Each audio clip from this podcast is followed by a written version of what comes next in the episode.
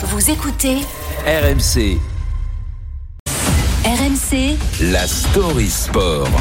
L'histoire sport du jour avec Antoine Salva. Bonjour Antoine. Bonjour Mathieu, bonjour Peggy. Dans l'actualité sportive de ces dernières semaines, deux affaires de présomption de dopage touchent des athlètes français. Alors qu'ils tentent de prouver leur innocence, leur argumentation repose sur l'absence d'intentionnalité. Et tout à fait, ce sont des affaires sensibles. Jeudi, on apprenait que le footballeur Paul Pogba était suspendu 4 ans après un contrôle positif à la testostérone en Italie.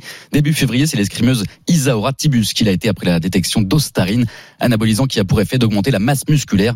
Dans les deux cas, la défense explique que les produits en question ont été pris À l'insu de mon plein gré. Oui, tout comme euh, la marionnette de Richard Virenque au Guignol, le joueur de la Juventus Turin affirme n'avoir jamais rien pris sciemment. La championne du monde de fleuret conteste, elle, la sentence. Elle avance qu'elle aurait été involontairement contaminée par les fluides corporels de son compagnon, qui est aussi escrimeur. Eh bien, dites-moi, voilà pourquoi vous vouliez revenir euh, sur euh, l'histoire de tous nos sports qui regorgent d'anecdotes. Certains usent de récits parfois improbables. Exactement. Alors d'abord, ce qu'il faut avoir en tête, c'est que la justice liée au dopage se fait à rebours du modèle français où la présomption d'innocence prévaut. Elle est plus proche du modèle américain dans lequel il faut prouver son innocence.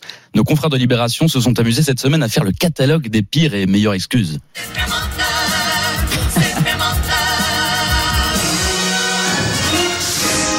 Clins d'œil à la marionnette de, de feu Jacques Chirac quand Canal était encore cool. Commençons par notre Richard National en 2009. Euh, À Miami, euh, Gasquet contrôlé positif à la cocaïne. Le tennisman invoquera des baisers langoureux avec une jeune femme en boîte de nuit et sera blanchi. Même sort, même trace pour Gilberto Simoni. Le cycliste italien ira jusqu'à dire que la seule explication provenait de la consommation de bonbons à la coca provenant du Pérou. Mais je te le propose pas.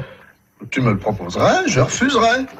Comment peux-tu savoir que tu refuserais puisque je te le propose pas Alors Antoine, l'alimentation est souvent citée hein, pour construire la défense des sportifs incriminés. Oui, vous vous souvenez peut-être d'Alberto Contador, double vainqueur du Tour de France, positif au clenbutérol sur la Grande Boucle 2010, titre qu'il perdra ensuite. À l'époque, le coureur accusait un élevage espagnol de viande bovine. J'ai la tronche comme un melon, moi. Je parie que c'est encore mon métabolisme qui déconne. Et Bébel déconne pas, lui.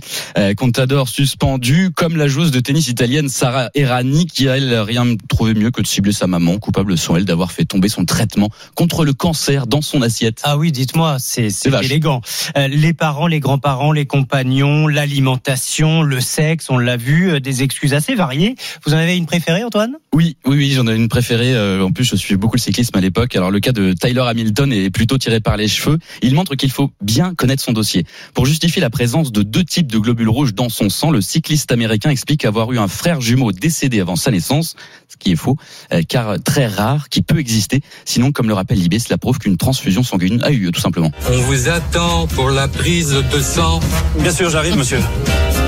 Caroline, ça reste entre nous, mais je dois donner un rein à mon frère.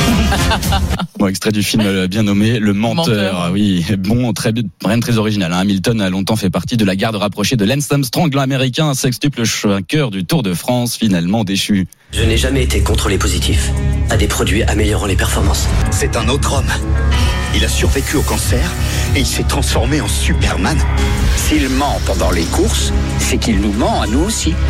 Et oui, extrait du film The Programme sur Lance Armstrong. Moralité, un tricheur se fait toujours attraper ou presque Ou presque. C'est tout est dans le ou presque. Merci beaucoup Antoine Salva. Deux précisions euh, pour ce qui s'agit d'Isaora Tibus. Elle fait appel de sa suspension. L'escrimeuse espère toujours disputer les JO euh, cet été. Quant à Paul Pogba, l'appel euh, aura lieu et sera tranché devant le tribunal arbitral du sport. Merci encore. Merci à vous. Votre story à retrouver sur rmc.fr.